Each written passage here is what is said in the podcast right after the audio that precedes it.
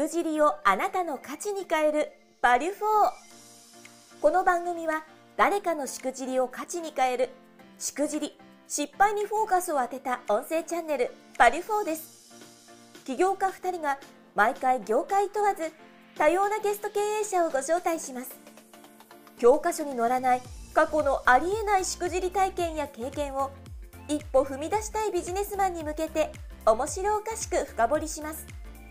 誰かのしくじり体験をあなたの成長の種に変え背中を押す。世界初のしくじりにフォーカスを当てた音声チャンネルです。今回のゲストは株式会社アイコーポレーション代表取締役高橋健一郎社長です。高橋社長は主に不動産管理業などを行っています。本題に行く前にゲストの簡単なプロフィールをご紹介させていただきます。株式会社アイコーポレーション代表取締役。不動産管理会社のほか、建設業、飲食業、農業を営む。こちら、あの、プロフィールを拝見させていただいたんですが、はい。いろいろと不動産管理以外のお仕事もされてらっしゃるんですね。はい、そうですね。あの、不動産の賃貸管理の会社が専業なんですけれども、はい。えっ、ー、と、傍ら、建設業、内装仕上げとかですね、か、えー、飲食店とか農業もやってます。ええー、すごいですね。農業もやってるんですね。はい、千葉の成田でバナナを育ててます。すごいですね。初めてかもしれませんね。このゲストでバナナを作ってる方。はい。ということは今回こういったのいろんな多事業展開されてらっしゃるお話とかいただけるんですかね。そうなりますかね。はい。ありがとうございます。さて、どんなしくじり体験バリュー4が聞けるのか非常に楽しみにしています。改めましてよろしくお願いいたします。はい、よろしくお願いします。じゃあ早速なんですけども、はい、しくじりエピソードいただいてもよろしいでしょうか？はい、わかりました。えー、っとですね、まあ、そもそもの話になるんですけど、えー、はい。会社を建てたことが失敗したんじゃないかなっていうふうに思ってます。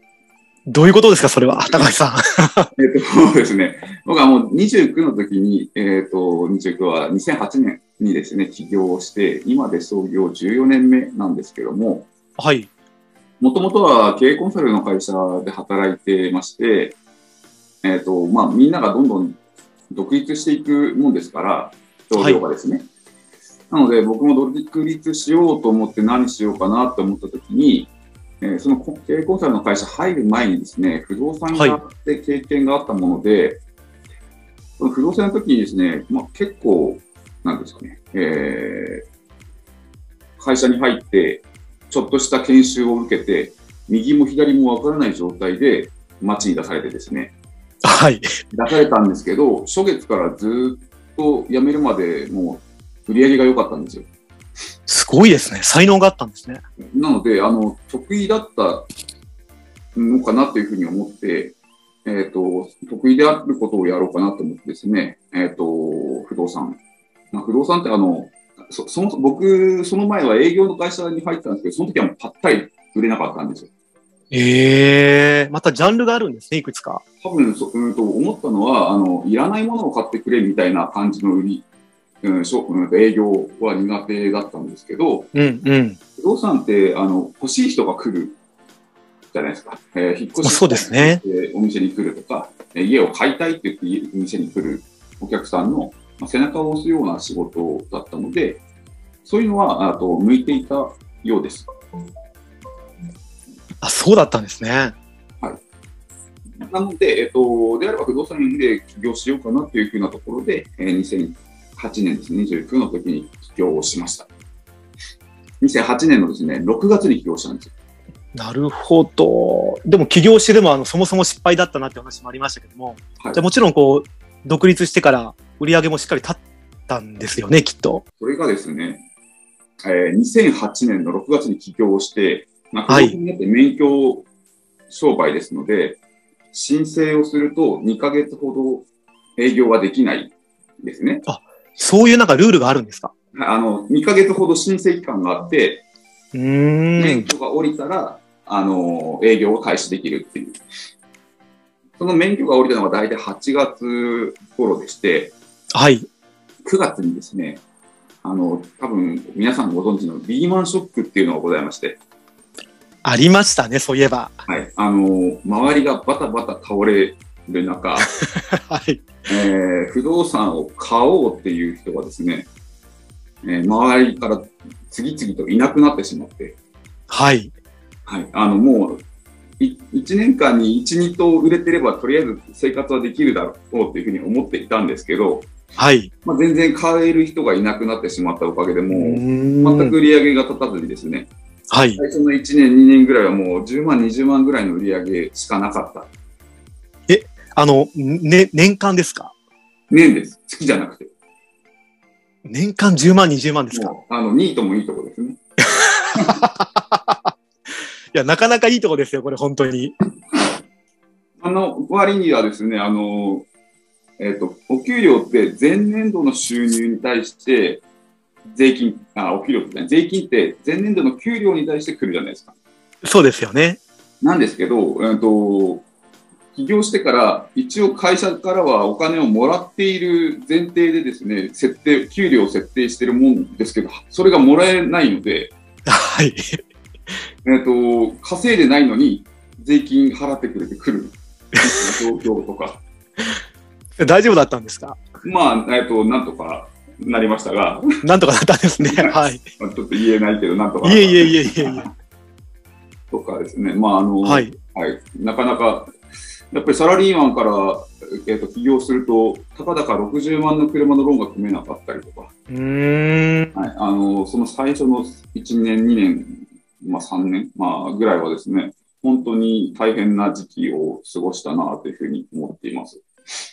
ですけど、まあ、あの、統計であるように10年続けられる会社ってかなり少なくなって、今はうんうん。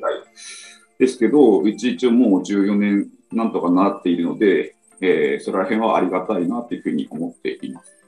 素晴らしいですね、このあたり。はい。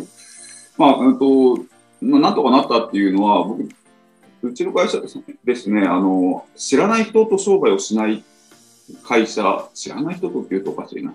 えっ、と、い普通のお店でに来店されるようなお客さんを相手にするような仕事はしておらず、はい。すべて僕が SNS で仲良くなった人たちええ相手になっています。あの、自分で好きなもの、いろんなバンドが好きだとか、えーとうんうんこういうゲームが好きだとか、っていうような好きなものを発信をして、同じように好きな人たちと仲良くなって、ただ遊んでいたんですけど、はい。まあその人たちがですね、そういえば高橋さんって不動産屋ですよねみたいな話になって、なるほど。はい。しようと思ってたんですよとか、ちょうど買おうと思ってたんですよとか、そういう相談をいただくようになりまして、いただくようになりましてっていうか、それだだけで今仕事をしているんですよ。それもすごいですよね。はい。まあ、なので、えっと、なんですかね、その完全に知らない人と商売をするっていうことをし今は全くしていなくて、すべて僕が、うんと、投うん SNS で投稿をしている中からですね、えーいろんな連絡をいただいて、お仕事をいただいている、もう99.5%パーぐらい。ほぼ100じゃないですか。はい。ま、全く知らない人っていうのはゼロですね。もう知り合いとその紹介で仕事をしていないようになってます。え、何かそのあたりってこう、ちょっと語弊があるかもしれませんけども、意図的になんかこう、高橋さんもそういうですね、こう、なんでしょう、投稿であったりとか、スキームというかですね、そういう聞かれるような投稿内容を上げたりしたらしてたんですか？商売の話は全然投稿しないです、今。あそうなんですね。ぐらい。そういえば不動産やっちゅうぐらいで、基本的には、あの、自分の好きなことしか発信してない。昨日飲んだこととか。まあ、大体最近は、あの、酒飲んで寝てる投稿ばっかりですけど。ねなので、酒飲みだとしか思われてないですが、はい。まあ、仲良のよいい人たちが、あの、それで受けるね、みたいな、まあ、はい。なんか押してくれると。そうだったんですね。ということは、このじゃあ、リーマンショックの時ももしかしたらこの皆さんから助けていただいたこともあったんですか？そうですね。なんで、えっと、全く知らない、要は不動産投資とかをしたいような人たちを一般的、うんと、市場から狙っていたなんていうことがあったんですけど、でも結局は、あの、本当に知っている人たちだけが助けてくれるし、知ってる人たちだけが売り上げに、売り上げにつながるというと、なんか、あの、うんいやらしいですけど、うん、うん。になってます。あそうなんですね。でも本当にじゃあね、あの、そういった意味ではすごいですよね、やっぱりね。はい。まあ、なんとか、まあ、で、その付き合い、なんていうんですかね、関係性の濃いところだけで、経済が成り立っているかなっていうふうに、なんで SNS のそのつながり、うんしゃまあ、SNS のつながりっていうか、その、ね、個人のそのつながり、形は SNS ですけど、はがすごく大事だなっていうふうに思います。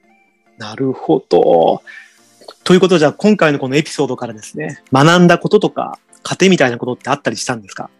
はい。まあ、先ほども言いましたけど、その SNS とか、そのお友達だけで商売をしてますんで、えっ、と、まあ、一般的には、あの、知らない人と商売、知らない人からいろいろ商品、サービス買ってもらうなんてことは多いのが普通かなと思いますけど、僕はそこで助けられてますから、そこ以外の商売をしていないっていうところですね。まあ、なので、ここがすごく大事なんで、えっ、と、今回のコロナなんかの時も、皆さん、あの、売り上げが落ちたとかっていうのをよく聞きますけど、うちは全然困ってる、うん、困ったことはなくて、変わらず仕事をいただいて、売り上げはどんどん上がっているっていうような。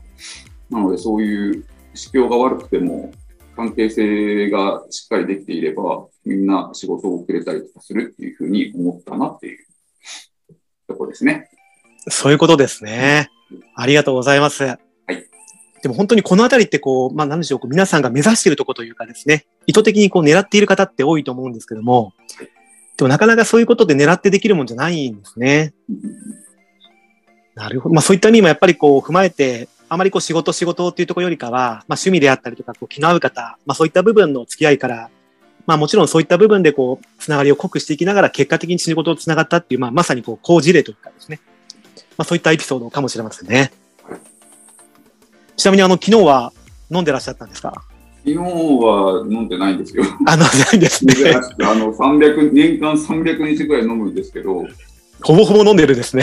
はい、もうなんですけど、昨日、たまにたまに、二日酔いがひどすぎて、はい。飲んでないです。そういう、そういうことなんですね。ありがとうございます。いや、貴重なエピソードありがとうございました。まこれせっかくなんでもう一本次回お話しいただいてもよろしいでしょうか？あ、はい、わかりました。ありがとうございます。では一旦じゃあこちらで失礼いたします。します。この音声チャンネル「バリュフォーは 4U 手箱の提供でお送りしています次回の配信もお楽しみに